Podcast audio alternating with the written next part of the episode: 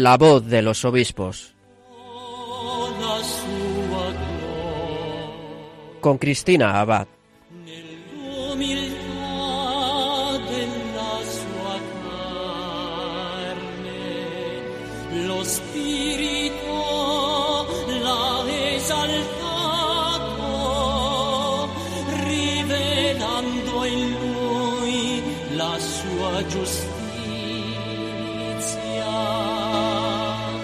Buenas noches, querida familia de Radio María. Desde nuestra emisora les saluda Cristina Abad en este nuevo programa de La Voz de los Obispos, esta primera emisión de junio, mes del Sagrado Corazón de Jesús, y nada más y nada menos que en la solemnidad de Pentecostés.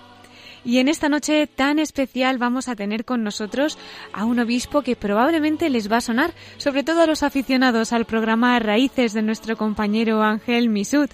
Como algunos estarán adivinando, nuestro invitado de esta noche es el obispo de Astorga, Monseñor Juan Antonio Menéndez Fernández, que es además el presidente de la Comisión Episcopal de Migraciones.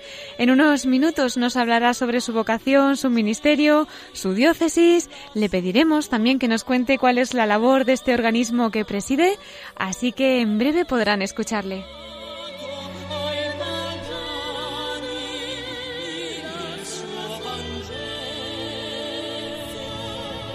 En nuestra sección de Episcoflases nos acompañará Miquel Bordas un domingo más, quien nos resumirá la actualidad informativa de nuestros obispos.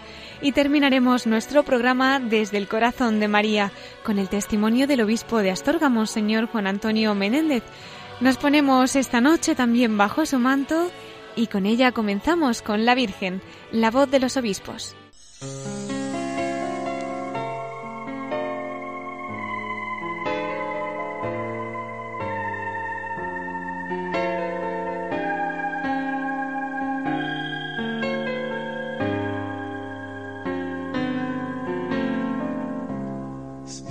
Santo, scendi su di noi, con la tua grazia riempi i nostri cuori, con la tua forza rialza i figli tuoi, solo tu sei il consolatore.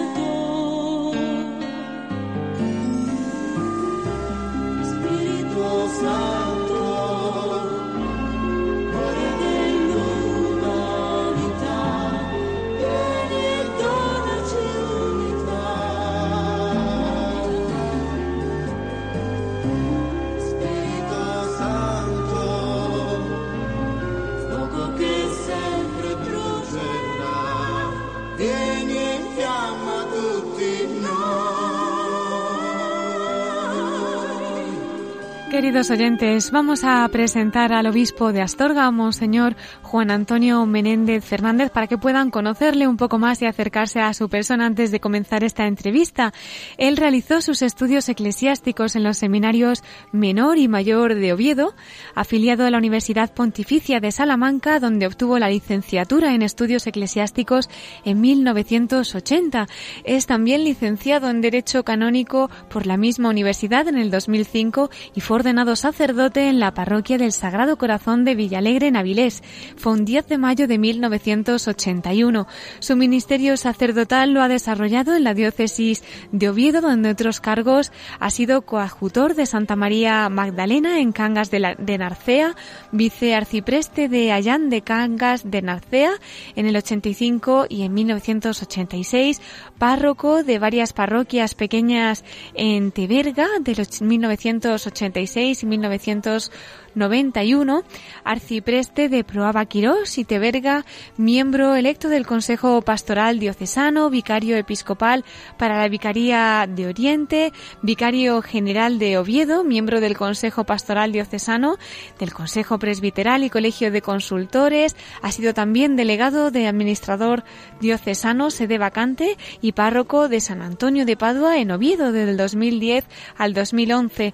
Hasta su nombramiento como obispo auxiliar y desde el año 2011 fue vicario episcopal para asuntos jurídicos de Oviedo y párroco de San Nicolás de Bari en Avilés, además de canónigo de la Catedral de Oviedo desde el 2001 y miembro del Consejo Presbiteral y el Consejo Pastoral Diocesano desde el 91. Recibió la ordenación episcopal como obispo auxiliar de Oviedo y tomó posesión en la Catedral el 8 de junio del 2013. El 18 de noviembre del 2015 se hizo público su nombramiento como obispo de Astorga, sede de la que tomó posesión un 19 de diciembre de aquel año. En la Conferencia Episcopal Española es presidente de la Comisión Episcopal de Migraciones, cargo para el que fue elegido el 14 de marzo del 2017 de este año. Hasta entonces era miembro de las comisiones episcopales de Migraciones y de Pastoral. Vamos a darle la bienvenida en esta noche de Pentecostés. Muy buenas noches, Monseñor Juan Antonio Menéndez Fernández. Buenas noches. Muchísimas gracias por acompañarnos esta noche, que sabemos que están apretadísimas las agendas, así que de todo nuestro equipo de Radio María, gracias y bienvenido. Pues nada, a vuestra disposición. Muchas gracias, don Juan Antonio. Bueno, nosotros hemos, nos hemos acercado un poquito a, a su persona, ¿no? Pues a través de dónde ha estado como sacerdote, como obispo, pero queríamos también preguntarle esta vocación, ¿desde niño ya la tenía o en algún momento puntual pues el Señor le invitó a seguirle de una forma más comprometida, don Juan Antonio? Pues sí, a los 11 años eh, sentí de una manera especial la llamada del Señor. Eh, un día de Jueves Santo del año 68. Mm, ¡Qué bonito! Habíamos ido a la celebración de los oficios y mis padres tenían todo previsto para que fuera a estudiar al instituto. Mi madre estaba haciendo la cena y, y dijo, pues tenemos que bajar a matricularte. Y en aquel momento, pues, pues yo le dije, no, no, yo quiero ser sacerdote. Y entonces ella, eh, pues recogió mi propuesta. Ujú. Dice, entonces tenemos que hablar con el cura. Y efectivamente, sí, hablamos con el cura y, y ya hice el preseminario en Oviedo.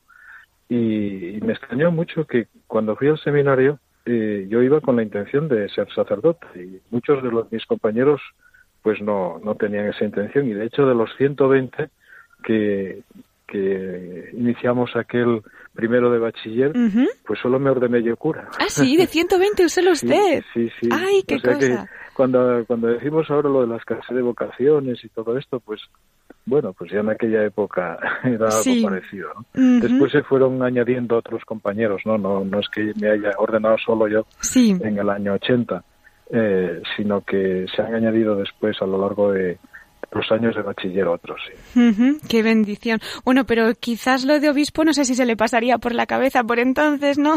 No, no, en absoluto. Yo creo que si me dicen que tengo que ser obispo, probablemente no, no, no fuera al seminario. ¿Cómo recibió usted esa noticia, don Juan Antonio? Pues la, la de ser obispo, Sí. Pues la verdad con temor y temblor, como se suele decir, ¿no? Y me acordé mucho de la Virgen María, porque yo creo que, que el ángel Gabriel, cuando, cuando le anuncia que va a ser la madre del Salvador y ella se turba, ¿no? Pues, Sí. pues a mí me, me- sucedió algo parecido cuando el señor Nuncio me llamó para y me dijo que, que el Papa Francisco me nombraba obispo auxiliar de, de Oviedo, ¿no? Fue como una sensación indescriptible, creo yo. ¿Y cómo fue aquella época en Oviedo como obispo auxiliar? ¿Qué nos podría contar de aquel periodo? Pues fue una época bonita, por, primero porque es mi tierra y, y fui muy aceptado por, por los sacerdotes y por, las, por la gente y sobre todo he trabajado muy bien con, con el arzobispo, con don Jesús, el vicario general, don Jorge y yo creo que, que fueron muy poco tiempo, pero para mí fue un aprendizaje muy, muy hermoso ¿no? y, y muy bonito. Estoy muy agradecido de ello. Claro, pues les vamos a enviar desde aquí también un, un saludo muy cordial, ¿verdad? Para Oviedo Pues claro. y para todos sus antiguos feligreses que sin duda le llevarán en el corazón y estarán rezando por usted.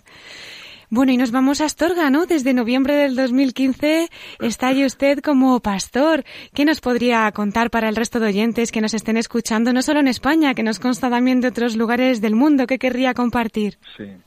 Bueno, pues en primer lugar agradecer a la diócesis de Astorga la acogida que, que me han hecho, tanto los sacerdotes como, como los fieles, pues me han recibido muy bien. El año pasado pues lo he dedicado a visitar a todos los sacerdotes en sus parroquias y tener la celebración de la Eucaristía con el pueblo y con ellos y charlar en la medida que, que, se puede charlar. Así que tomando un café, pero al menos para romper ese hielo que, que es normal, ¿no? Claro. Pues yo creo que los, en primer lugar los sacerdotes son los primeros colaboradores del, del obispo, somos hermanos en el ministerio sacerdotal y por tanto, además de hermanos, dice el concilio que debemos ser amigos. Entonces el obispo que llega ha de hacer todo lo posible para, para ser amigo de los, de los sacerdotes. Y, y, me ha resultado muy bien. Al final he escrito una, una carta pastoral valorando pues todos estos encuentros y, y dando algunas orientaciones y este año pues estoy haciendo ya la visita pastoral a Ponferrada, que es la ciudad mayor. Sí. Y, bueno, pues mm, eh, manteniendo el contacto con, con la gente y, elaborando ya el primer plan pastoral. ¿Hay algún objetivo en particular para este año?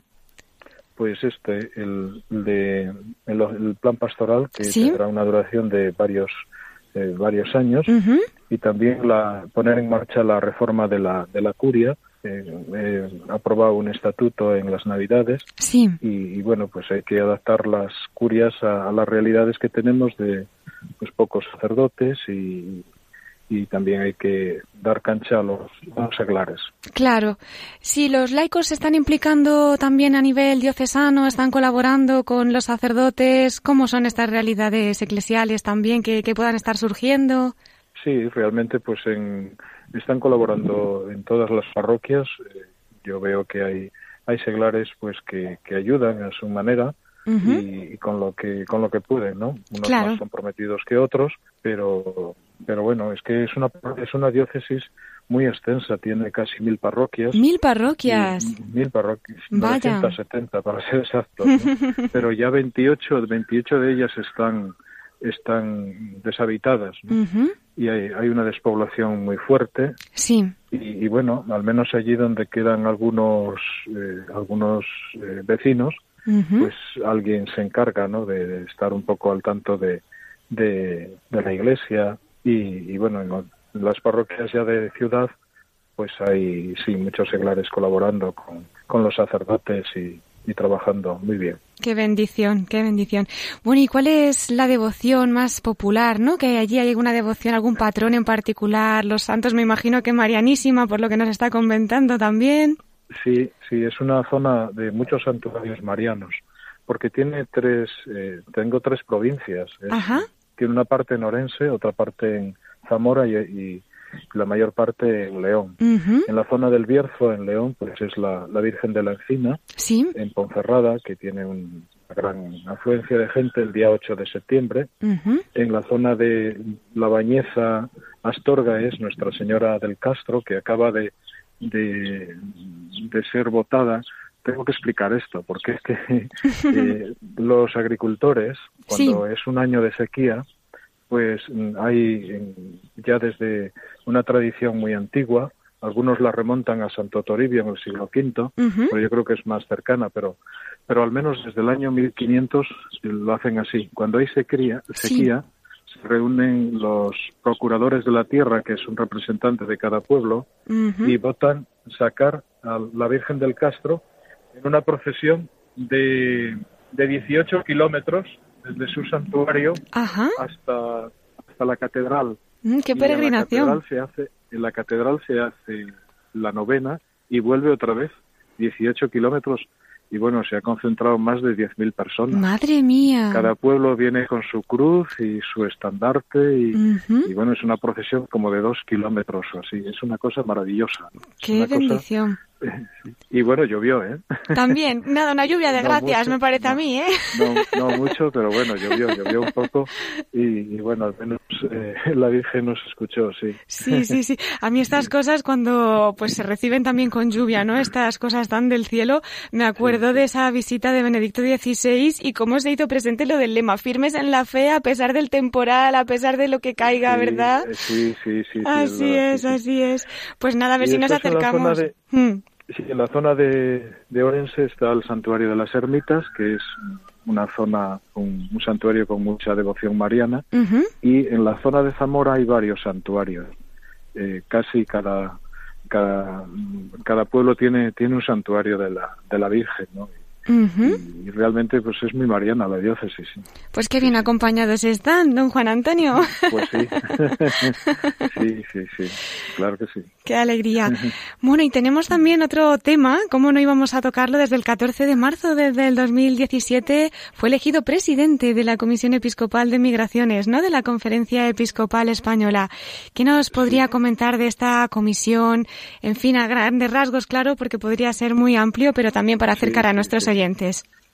Sí, bueno, la Comisión de Migraciones mm, es una comisión para la atención pastoral de aquellas personas que están en movilidad, no solamente inmigrantes, refugiados o emigrantes españoles fuera de España, sino también pues para es el apostolado de los gitanos, el apostolado del mar, el apostolado de la carretera, los niños eh, que no tienen hogar, las mujeres eh, pues de trata de trata de mujeres, fin, es una una comisión muy muy amplia de, de, de departamentos, ¿no? Sí. Pero fundamentalmente, pues claro, en estos momentos eh, tenemos una dedicación especial a la atención a los inmigrantes y a los y a los refugiados, ¿no? También a la trata de personas, que es una de las lacras de este siglo y nueva esclavitud del siglo XXI.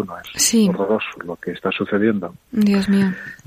Y, y sí, bueno, pues estoy contento en ese sentido porque siento mucho el- la migración. Eh, desde que estuve en un colegio en, en Avilés, en, en San Nicolás de Bari, donde había una cantidad grande de, de niños eh, inmigrantes y, y bueno, ahí me surgió pues este esta esta cercanía, ¿no? Mm. A las personas que llegan a España que que acogerlas y, Sí.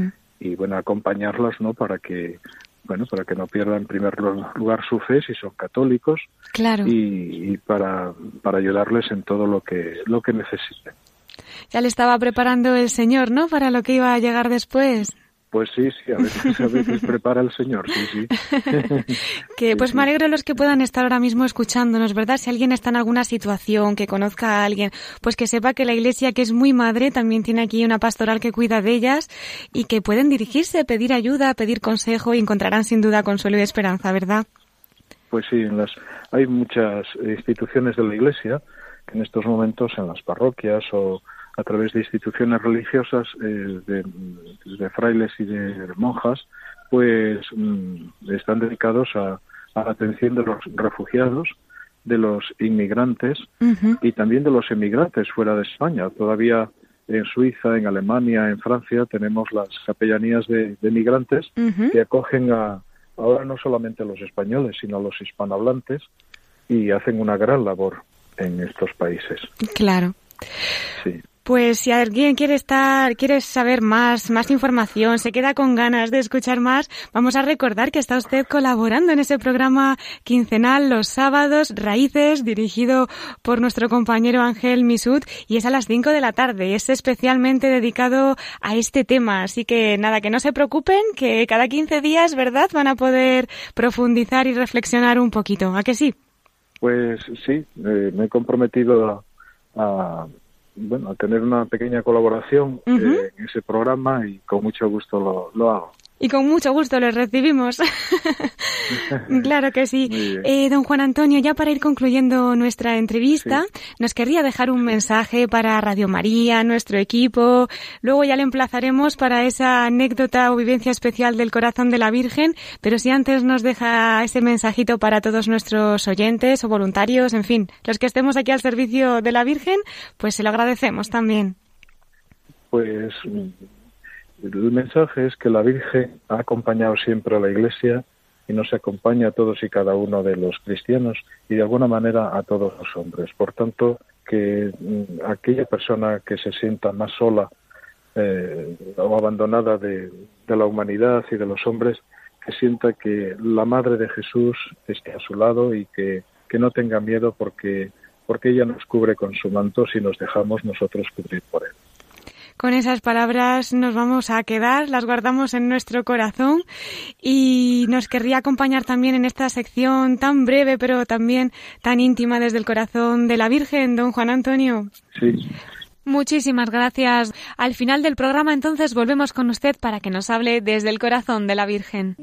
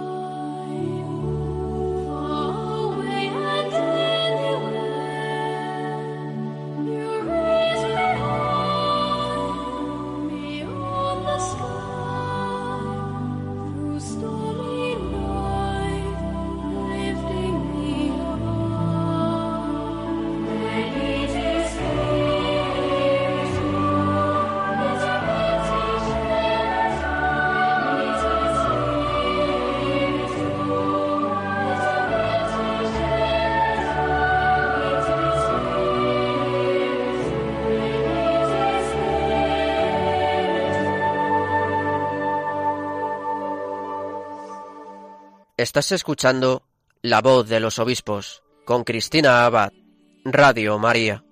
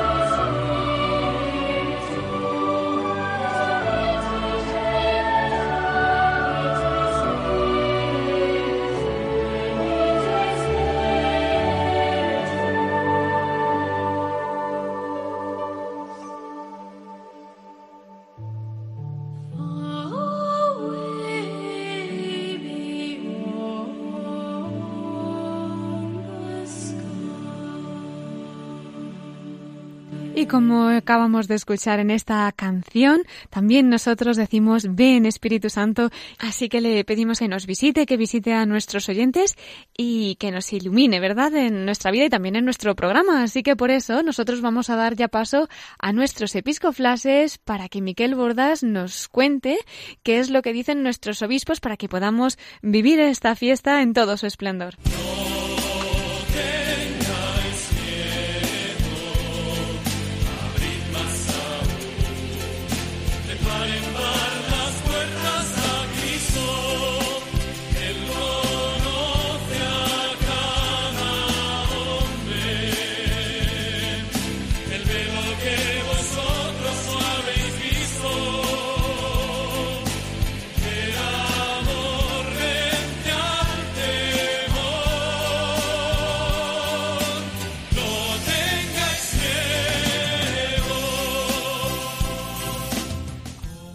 Un domingo más le damos la bienvenida a Miquel Bordas, nuestro gran colaborador. ¿Qué tal estás, Miquel? Muy bien, y un domingo más. Estoy muy contento de estar aquí contigo y con toda nuestra audiencia.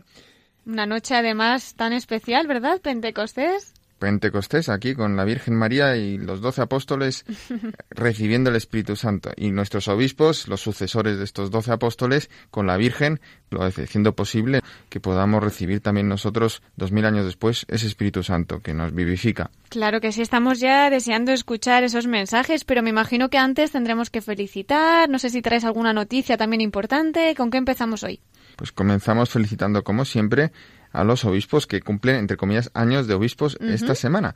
Para empezar, eh, Monseñor José Mazuelos Pérez, que es el obispo de Asidonia Jerez, el próximo martes 6 de junio va a hacer ocho años de que fue consagrado obispo. Entonces le felicitamos. También ya has felicitado hoy el- al obispo protagonista de nuestra entrevista, Sí. Monseñor Juan Antonio Menéndez, obispo de Astorga, porque el jueves 8 de junio se cumplen el cuarto aniversario de su consagración episcopal. Le felicitamos de nuevo. Y finalmente, el viernes 9 de junio se van a cumplir los 27 años ya de ordenación episcopal de Monseñor Joaquín Carmelo Borovia, que es el obispo auxiliar emérito de Toledo. Pues les enviamos nuestra felicitación y nuestra oración desde el programa, claro que sí. Pues Cristina, antes de pasar a lo que son los audios de las cartas dominicales de nuestros obispos de esta semana, que van a estar dedicadas sobre todo a la fiesta de hoy, que es Pentecostés, eh, sí quería, como Episcoflash, hacer mención a la nota de aclaración que ha publicado eh, este 1 de junio, este pasado jueves, el obispo Sulsona, Monseñor Xavier Nubey, en relación con la polémica sobre su glosa, la carta dominical del 29 de mayo, que ya la semana pasada, si te acuerdas, si nuestra audiencia se acuerda, pues eh, nos referimos a ella. ¿eh? Pues bien, el obispo, resumo rápidamente, dice que esa carta suya pues ha suscitado una serie de comunicados, reprobaciones, manifestaciones contrarias a, estas palabras suyas, eh, donde se le ha solicitado por activa y por pasiva que rectificara el contenido de su escrito. A la vez también eh, admite o hace reconoce el obispo que muchos fieles m- le han animado a mantenerse firme contra esta persecución. Dice el obispo, no veo nada que rectificar ni me han atemorizado las amenazas políticas. Y reconoce que esta nota está motivada por su inquietud de conciencia porque si alguien se ha sentido herido o culpabilizado por sus palabras. Y ahí aclara, en primer lugar, no he buscado ofender a nadie, pero pido disculpas a los padres y madres que se hayan sentido dolidos. Y añade, no me cuesta reconocer que hubiera sido un acierto añadir, en su carta del día 29 de mayo, lo que el Santo Padre dice en Amoris Leticia número 250. Decía ahí el Santo Padre, con los padres sinodales he tomado en consideración la situación de las familias que viven la experiencia de tener en su seno a personas con tendencias homosexuales, una experiencia nada fácil ni para los padres ni para sus hijos. En segundo lugar, el obispo Sulsona añade, no he discriminado a nadie ni he lesionado ningún derecho personal. Son falsas las acusaciones de homofobia que me han dirigido. Estoy absolutamente convencido, como dice la Iglesia, que toda persona es digna de respeto, sea cual sea su raza, nacionalidad, religión y tendencia sexual. Hago mío lo que sigue diciendo el Papa Francisco en Amoris Leticia 250. Por eso deseamos ante todo reiterar que toda persona, independientemente de su tendencia sexual, ha de ser respetada en su dignidad y acogida con respeto, procurando evitar todo signo de discriminación injusta y particularmente cualquier forma de agresión y violencia. Y en tercer y último lugar, aclara el obispo de Sulsona, Monseñor Xavier que no es mi intención mantener un conflicto abierto con los partidarios de la ideología de género, pero no dejaré de defender el derecho de los pastores de la Iglesia a enseñar la doctrina católica, amparados en la libertad de expresión y la libertad religiosa. Por eso que nadie dude que seguiré presentando sin miedo la visión cristiana sobre la persona y las consecuencias morales que se derivan de ella. ¿Qué te parece, Cristina? Pues mira, y tenemos ese comunicado al que nuestros oyentes pueden dirigirse y consultar a través de la página web de Solsona o de otros medios de comunicación.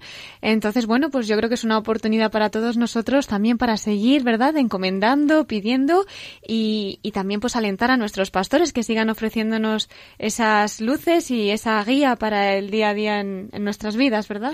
Sí, y vamos a encomendar especialmente también a San José, pues que tal como hacía en su inicio, eh, todo sale de esa reflexión de Monseñor Xavier Nubey sobre la figura del padre, eso, o la ausencia o la desvirtuación de la figura paterna, pues San José, el, pa- el padre, padre nutricio de Jesús, verdadero padre, no en el plano biológico, pero y patrón de la Iglesia, pues ese patrón, yo también diría, de la lucha contra la ideología de género que pasará, como han pasado todas las ideologías eh, contrarias al cristianismo, pues vamos a encomendar a San José pues que nos dé la luz, valentía, pues a defender la verdad con toda la caridad posible, también en este, en este tema, ¿no? Estupendo, Miquel, claro que sí.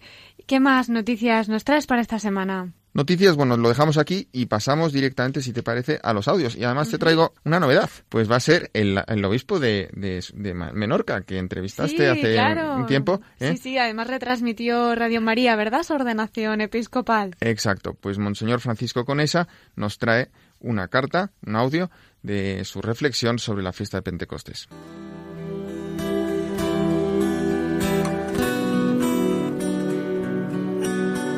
Queridos diocesanos, una de las imágenes más expresivas con las que la Sagrada Escritura habla del Espíritu Santo es la del fuego. Para describir la llegada del Espíritu, el libro de los Hechos dice que los discípulos vieron aparecer unas lenguas como llamaradas que se repartían posándose encima de cada uno. Así en Pentecostés se cumplía lo que había ocurrido en el Sinaí, cuando Dios selló su pacto con Israel y todo el monte humeaba porque Dios había descendido sobre él en forma de fuego. El Espíritu descendió sobre los discípulos y encendió en ellos un nuevo ardor de Dios, que les condujo a propagar esa llama por todos los rincones de la tierra. Dios quiere con su fuego renovar la faz de la tierra, pero el fuego de Dios no es el de las guerras o las bombas. El fuego de Dios, el fuego del Espíritu Santo, es como el de la zarza que arde sin consumirse. Es llama que arde pero no destruye. Más aún, ardiendo hace emerger la mejor parte del hombre, su parte más verdadera. El fuego de Dios es el fuego del amor. Con ese fuego quería Jesús prender toda la tierra. He venido a traer fuego sobre la tierra y cuánto desearía que ya estuviese ardiendo. El fuego del Espíritu tiene además la capacidad de transformar el corazón del hombre, llenar el vacío del hombre y sanar su espíritu. Es fuego, dice una secuencia, que infunde calor de vida en el hielo. No debemos temer que ese fuego nos queme, que destruya la escoria que corrompe nuestra relación con Dios y con los demás. Conviene dejar que la gracia y la presencia del Espíritu nos transformen y santifiquen. El Espíritu Santo es fuego que caldea el corazón y enciende en él el deseo de Dios. Hace que arde el corazón en la pasión por Dios. Vale la pena que ese fuego abrasador toque nuestra vida. En la tradición espiritual son abundantes las referencias al Espíritu como fuego. El himno Beni Creator, compuesto en el siglo IX, pide al Espíritu Santo que encienda con su luz nuestros sentidos.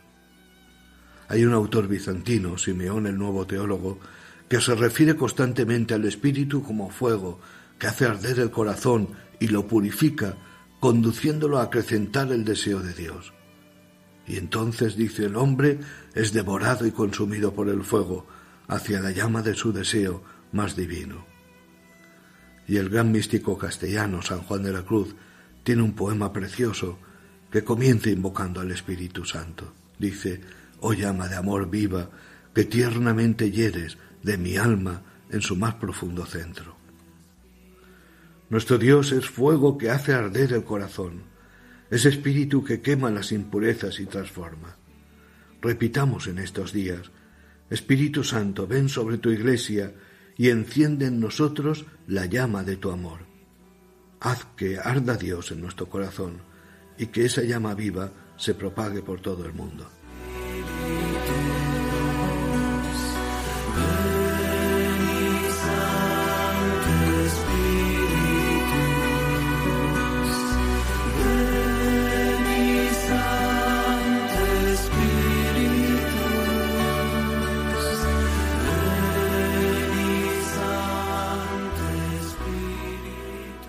Acabamos de escuchar el mensaje para este día de Pentecostés, para esta solemnidad del obispo de Menorca, de Monseñor Francisco Conesa. Como decíamos que muchos oyentes ya lo conocerán.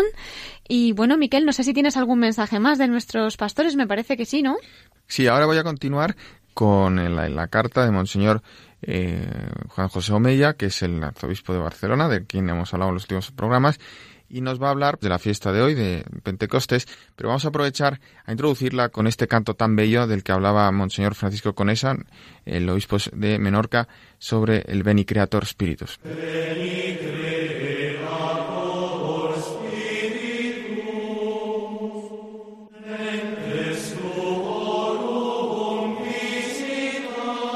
Este domingo celebramos Pentecostés, la culminación de la Pascua con la recepción del don del Espíritu Santo. Este es fruto de la resurrección del Señor. Por eso, Pentecostés es la culminación y la maduración de la Pascua, realidad expresada popularmente, pero de manera muy profunda, como la Pascua Granada. El don del Espíritu Santo y la resurrección de Jesús no se pueden separar. El Espíritu Santo que nos ha sido dado es la nueva presencia de Dios entre nosotros. Es el Espíritu Santo quien hace posible nuestro encuentro con el Cristo que vive entre nosotros y en cada uno de nosotros. Es gracias al Espíritu Santo que cada día que pasa podemos amar un poco más como Jesús. Es el Espíritu Santo quien hace posible que podamos ver al Señor con los ojos de la fe. Por el Espíritu Santo podemos acoger a la persona de Cristo resucitado en la Iglesia reunida, en la Escritura proclamada como palabra viva y eficaz, en los sacramentos, en la vida, en las personas, sobre todo en las más pobres, y en los acontecimientos de nuestra vida personal o de nuestra vida colectiva. Por el Espíritu Santo podemos pasar a la acción y dar la vida por los demás a imitación de Cristo, abiertos a la esperanza del reino de Dios. Tiene pues una profunda coherencia que se haya situado en la fiesta de Pentecostés la jornada sobre el apostolado seglar. Todos los miembros del pueblo de Dios estamos llamados a realizar la única misión confiada a la Iglesia, que consiste en la evangelización, es decir, en dar testimonio del misterio de amor y esperanza que se manifiesta en Jesucristo con hechos y con palabras. Todos los bautizados, obispos, presbíteros, diáconos, religiosos, religiosas, laicos y laicas, hemos recibido de Dios esta vocación eclesial y debemos colaborar intensamente en la misión evangelizadora. La evangelización de nuestro país no puede realizarse hoy sin la colaboración de vosotros los laicos. Esto exige por parte de nosotros, los pastores, una nueva mentalidad que promueva, entienda y acoja la misión de los laicos en la Iglesia, porque también estáis llamados a ser discípulos y misioneros de Jesucristo. Los pastores no podemos ser nada sin vosotros. Hoy más que nunca necesitamos realizar la misión todos juntos. Los laicos cristianos, movidos por el Espíritu Santo, somos llamados a ser testimonios de Cristo, tanto de forma individual como asociada. De esta manera participan en la misión que Jesucristo ha confiado a la Iglesia. El Espíritu Santo es quien mueve nuestros corazones y nuestras vidas en una misión según las diversas modalidades de asociación y las diversas formas de espiritualidad. Esta confianza en la fuerza y la acción del Espíritu Santo es la que me hace mirar con mucha esperanza el fortalecimiento de asociaciones cristianas, de movimientos apostólicos, de itinerarios de formación cristiana, de comunidades cristianas y de nuevos movimientos y nuevas comunidades. Hermanos, el Espíritu Santo lo quiere renovar todo, quiere entrar en nuestras vidas y transformarlas, pero para que esto sea posible debemos invocarlo, pedir constantemente su ayuda, su inspiración, sus dones. Termino, pues, queridos hermanos, animándoos a todos a pedir la asistencia del Espíritu Santo, a invocar su ayuda. Queridos amigos, que Dios os bendiga a todos.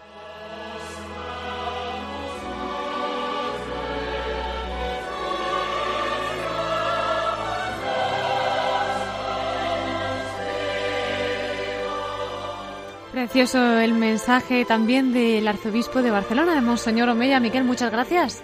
Pues sí, y vamos a invocar todos al Espíritu Santo más, con más fuerza este día de hoy para que también venga y en especial también sobre los laicos, ¿no? Que tanto lo necesitamos para poder animar Hmm. nuestra vida, nuestras realidades temporales y nuestra iglesia, nuestra iglesia y vamos a seguir animando este programa, con lo cual nos queda la última carta de hoy, que es del arzobispo de Tarragona, Monseñor Jaume Pujol, también dedicada al Espíritu Santo, ¿cómo no?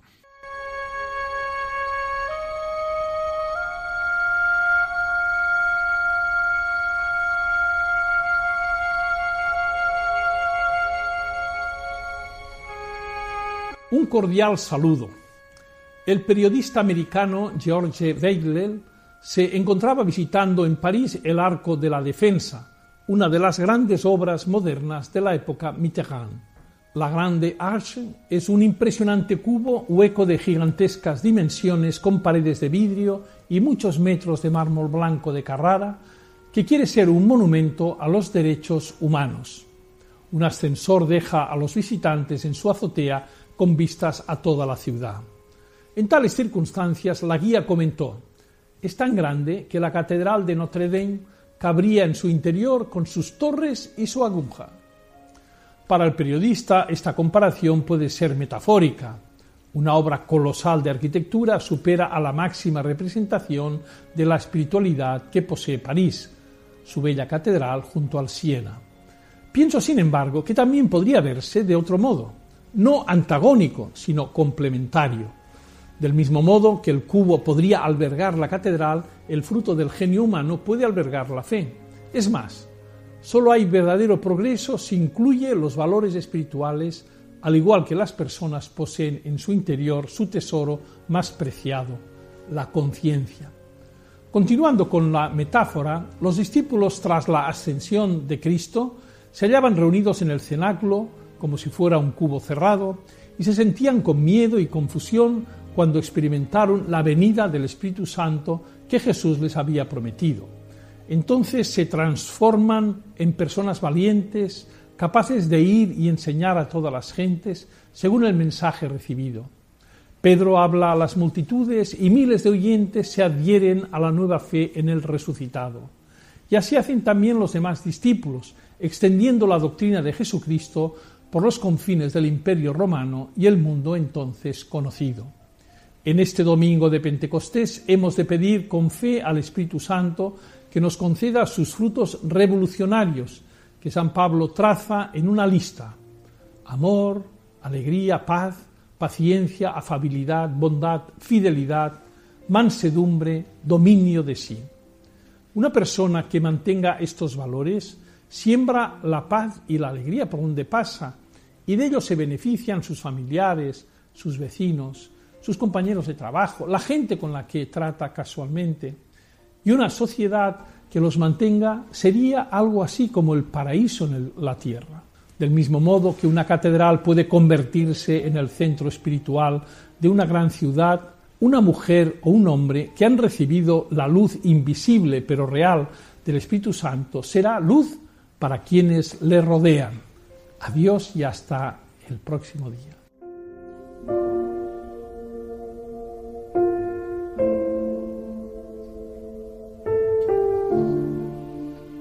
Acabamos de escuchar al arzobispo de Tarragona, Monseñor Jaume Puyol, que también nos ha dado un mensaje muy especial para esta noche de Pentecostés, Miquel. Pues también creo que ha sido muy bonito que nos recuerde Monseñor Jaume Puyol de este último mensaje los frutos, los dones del Espíritu Santo, ¿no? Que si los viviéramos de verdad, si dejáramos actuar al Espíritu Santo, pues viviríamos en un paraíso. Pues muchas gracias, Miquel, por compartir con nosotros estos mensajes de nuestros obispos para esta solemnidad de Pentecostés. Y no sé si habrás traído también alguna perlita para hoy. Pues sí, te traigo una perla, además va a ser muy bonita porque es un ejemplo de cómo estos frutos y estos dones que nos da el Espíritu Santo pueden encarnarse en una vida y hacerla maravillosa.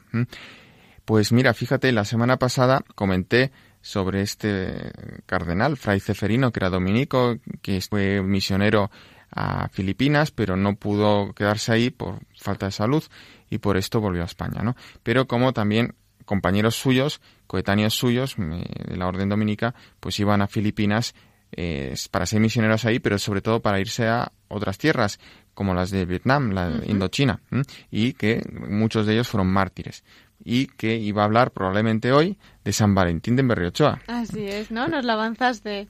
Lo avancé y pedí ayuda y además pues se nos ha dado esa ayuda y agradezco mucho a un, a un, oyente que amablemente nos ha sugerido eh, la edición de las cartas y escritos de San Valentín de Berriochoa y también, bueno, buscando por ahí, pues hay, hay, hay, algo más. Hay, por ejemplo, del año 1865, cuatro años después de su martirio, una vida del venerable mártir, el ilustrísimo señor don Francisco Valentín de Berriochoa, escrita por don José Miguel de Arrieta, ¿eh? en Bilbao, en el año 1865. Pues bueno, sobre todo lo que echo de menos es una película, porque es una vida tremenda, la suya y la de tantos otros mártires y misioneros españoles que iban ahí. Fíjate que de aquella época hay aparte de él, pues hay cuatro obispos más, ¿eh? que son mártires dominicos en, en, estas tierras. Por ejemplo, pues San Ignacio Clemente Delgado, San Melchor García San Pedro y San José María Díaz Sanjurjo o San Jerónimo Hermosilla.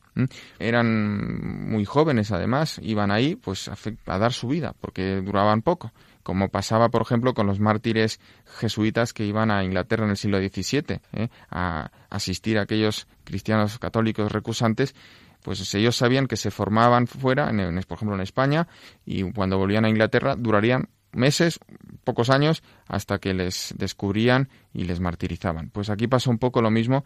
Estamos hablando de un mártir que ahora mismo no tengo tiempo de referir su vida, pero bueno, él nace ahí en la Vizcaya profunda, en el Orrio, se fue, eh, tras unas dificultades porque su padre, que era carpintero, le requería para que le existiera en su taller, pero al final consigue sacarse pues la, la, carrera eh, del seminario y ser ordenado sacerdote, pero no le basta ser sacerdote diocesano, sino él tiene ese sueño de ser misionero dominico que le había inculcado un capellán en el monasterio eh, de las dominicas que tenían su, en, de Santana, en, en, su pueblo del Orrio, pues bueno, se marcha ahí a Ocaña, a ese, a ese convento dominico donde se forman los dominicos para ir a misiones, que era el único que quedaba en España en aquel tiempo, y de ahí, pues tras tres años de formación, se va a Filipinas, un viaje larguísimo de cinco meses, y llegado a Filipinas mm, aprende un poquito la lengua manita, que era la lengua de, Indochina, de Vietnam, y pocos meses después sale para Macao y de Macao en una lancha llega precisamente a estas vicariato que se llamaba,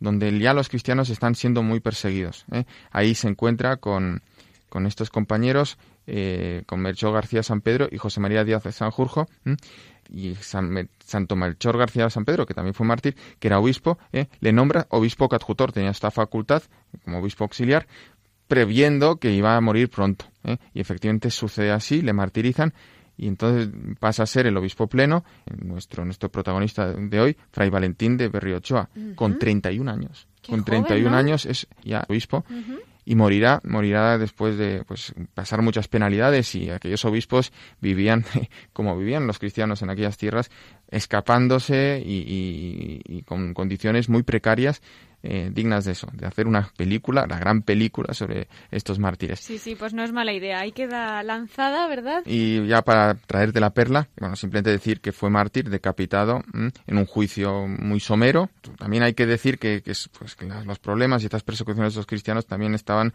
afectadas reforzadas porque eh, los países europeos, mm, una política colonial eh, muy agresiva, pues también hacían que los pueblos de ahí identificaran también de alguna manera los misioneros que no tenían nada que ver con esas potencias coloniales. ¿eh? De hecho, aquí Fray Valentín Berriochoa a los cristianos les pide que sean obedientes a sus monarcas, en este caso del Tonquín. Bueno, pues te traigo la perla de hoy, que son desde una carta, precisamente, que escribe él a sus padres, a su padre, las pocas que nos ha negado, cartas que tardaban seis o siete meses en llegar. También escribió alguna pastoral a sus fieles, estos eh, vietnamitas perseguidos, pero fíjate cómo le habla a su padre. ¿eh? a su padre le escribía en castellano, a su madre le escribía en euskera. ¿eh? sí, sí, pero bueno, a su padre le escribe en castellano y dice, Yo nunca me olvido de pedir a Dios por mis señores padres. Les deseo perfecta salud y largos años de vida, lo necesario para alimentarse y vestirse, que son las riquezas de los cristianos, y sobre todo les deseo la gracia de Dios, un corazón despegado de los bienes de la tierra, que queramos o no queramos, los hemos de dejar, y bien pronto, y una vida de buenas obras, que son las riquezas sólidas, que nos han de durar por toda la eternidad. Vivan, Padre mío, sin cuidado y sin congoja por la suerte de su hijo. Eso lo escribía eh, San Valentín de Berrechoa el, el, día 30 de noviembre del año 1858. ¿eh? Preciosas palabras y un testimonio también para todos nosotros, ¿verdad? Que siempre tengamos en cuenta nuestra oración, ese ejemplo, ese testimonio de nuestros padres. Pues este, eh, simplemente decir un apunte final, que Fray Valentín de Berrechoa fallece con 34 años. ¿eh? Muy jovencito. Pues nos podemos encomendar a él, yo creo también, ¿no? Que nos ayude, Miquel, desde el cielo. A él y a todos, estos mártires del Vietnam. Claro que sí. Miquel, pues yo te invito a que te quedes con nosotros en esta última sección dedicada a la Virgen, que vamos a tener nuevamente al obispo de Astorga, Monseñor Juan Antonio Menéndez. Quedo invitado, muchas gracias.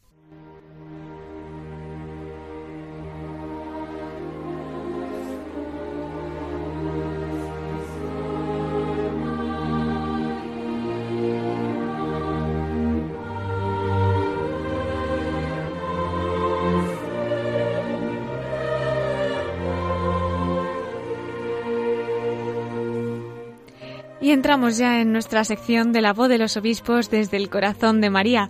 Estamos en el mes del Sagrado Corazón de Jesús, pero ya saben que después llega esa celebración del Inmaculado Corazón de María. Así que vamos a recibir un adelanto con el obispo de Astorga para que comparta con nosotros alguna experiencia que haya vivido especialmente desde el corazón de la Virgen. Pues la experiencia es que la, la Virgen María en mi vida sacerdotal ha sido mi compañera de, de viaje, eh, porque allí donde he ido, donde me han destinado primero como sacerdote y ahora como obispo, pues siempre he tenido al lado el- un santuario de la Virgen María. Mm, Me ordené en Avilés y allí tenía a la Virgen de, de la Luz. Fui a Cangas del Narcea, allí celebraba la misa todos los domingos por la mañana en el santuario de Nuestra Señora del Carmen.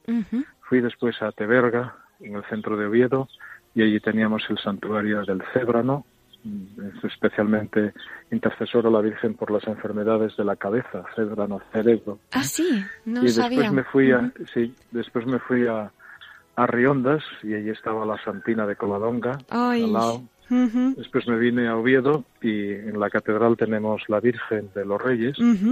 Y, y bueno, ya volví otra vez a Viles y, y a la Virgen de la Luz y, y, y aquí en Astorga, pues Nuestra Señora de la Majestad, que es la patrona de la, de la catedral, ¿no? De manera que, que me ha acompañado y además el- mi ordenación episcopal fue precisamente el Día del Corazón de, de María, ¿no? Ah, sí. Que sí, Bueno, qué el regalo. 8 de, el 8 de junio del, del 2013. y, y por eso digo que, que siempre he tenido una especial devoción a la Virgen María y como asturiano, pues claro, concentrado de alguna manera en, en la Virgen de Covadonga. Claro, claro, claro. Pues no queda mucho para ese aniversario episcopal, así que vamos a adelantarnos un poquito y le vamos a felicitar también desde nuestro programa. Muchas gracias. Pues muchísimas gracias, don Juan Antonio, por Muy bien. acercarnos a la Virgen, por acercarnos a su diócesis y por acercarnos al corazón de su sacerdocio y ministerio episcopal. Aquí tiene su casa en Radio María, eh, aunque esté en el programa Migraciones, como esta es la misma familia, en la voz de los obispos le esperamos cuando quiera. Están los micros abiertos y le agradecemos de parte de todo nuestro equipo su colaboración en la emisión de hoy. Muchas gracias. Muchas gracias.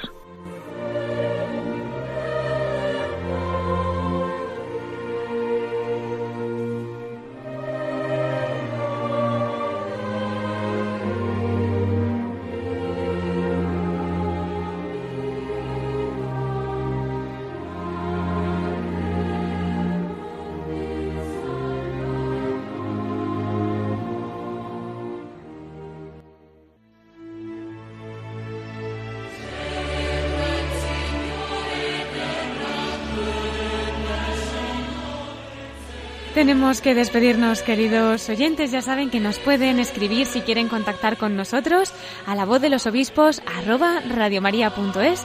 Si lo prefieren por correo postal, también nos llegan sus cartas a Paseo de Lanceros número 2, planta primera 28024, Madrid. Y nos pueden seguir, como no, a través de Twitter de Radio María. Damos las gracias particularmente al obispo de Astorga, Monseñor Juan Antonio Menéndez, que nos ha acompañado esta noche de Pentecostés, a Miquel Bordas por informarnos de las noticias de nuestros prelados y compartir esas cartas dominicales, y muchas gracias a todos ustedes que un domingo más han estado con nosotros escuchando las voces de nuestros obispos. Les anuncio de un cambio de horario para nuestros próximos programas de junio y de julio. Empezaremos unos minutos más tarde porque Radio María comienza su campaña de Vuelve a casa. Así que a partir del domingo 11 de junio lo que escucharán a las 9 de la noche será una programación especial sobre el testimonio de conversión de una mujer prostituta. No cuento ni desvelo nada más porque en unas semanas, si Dios quiere, lo podrán escuchar desde nuestras ondas. Todo va a estar colgado en nuestra web de Radio María, así que se las recuerdo para que tomen nota y puedan encontrar lo que deseen www.radiomaria.es. Les deseo una noche de Pentecostés llena de bendiciones y que el Espíritu Santo les visite con todos sus dones. Hasta dentro de siete días, unos minutos más tarde de las nueve de la noche, eso sí, en la voz de los obispos. Dios les bendiga.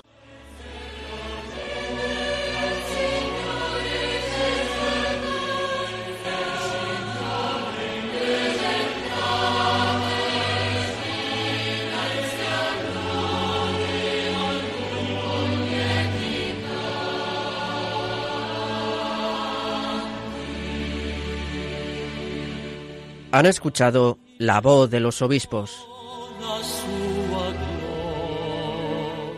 con Cristina Abad.